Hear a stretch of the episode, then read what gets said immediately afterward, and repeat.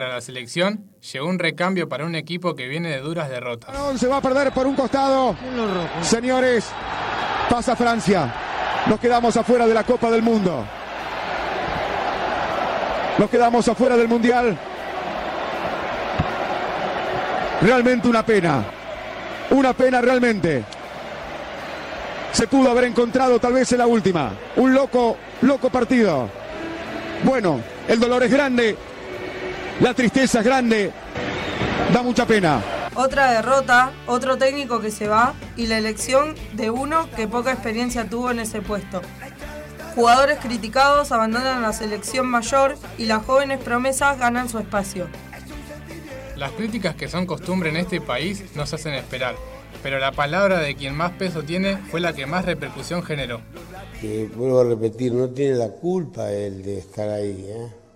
A Scaloni lo empujaron ahí, ahí y él está ahí. El problema es que se crea técnico mañana Scaloni y diga, no, yo quiero ir al Mundial. No, no, Scaloni.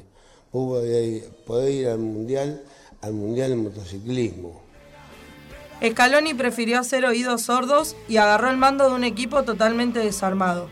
Movió algunas fichas y logró cosechar un buen número de victorias. Por Mota, gana la Argentina, la Argentina 3, Guatemala 0 en el final de esta primera parte. A los 44 del primer tiempo, Sigo Simeone, el autor del gol. Una nueva competencia genera una nueva esperanza para el pueblo argentino. La Copa América asomó como el mayor desafío para Scaloni.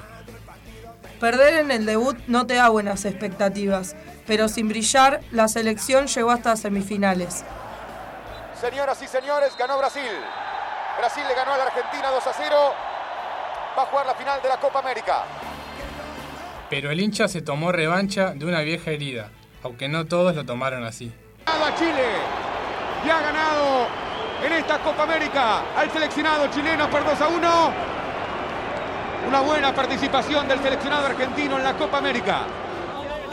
Un tercer puesto ante su verdugo en dos ediciones de la Copa América juntó un nivel de juego que fue de menor a mayor.